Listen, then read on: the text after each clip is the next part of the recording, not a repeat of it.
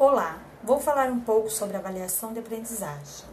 A avaliação de aprendizagem é aquela que diz respeito às relações do professor e do estudante em sala de aula. Ela é utilizada para avaliar a evolução dos alunos ao longo do processo de ensino e aprendizagem. Traz muitos benefícios para os alunos e até mesmo para os educadores. Além disso, os professores podem incentivar a autoavaliação nos alunos e estimular a sua participação ativa na aprendizagem. A avaliação é parte integrante do processo de ensino e aprendizagem. A prática de avaliação de aprendizagem vem sendo desenvolvida nas nossas instituições de ensino.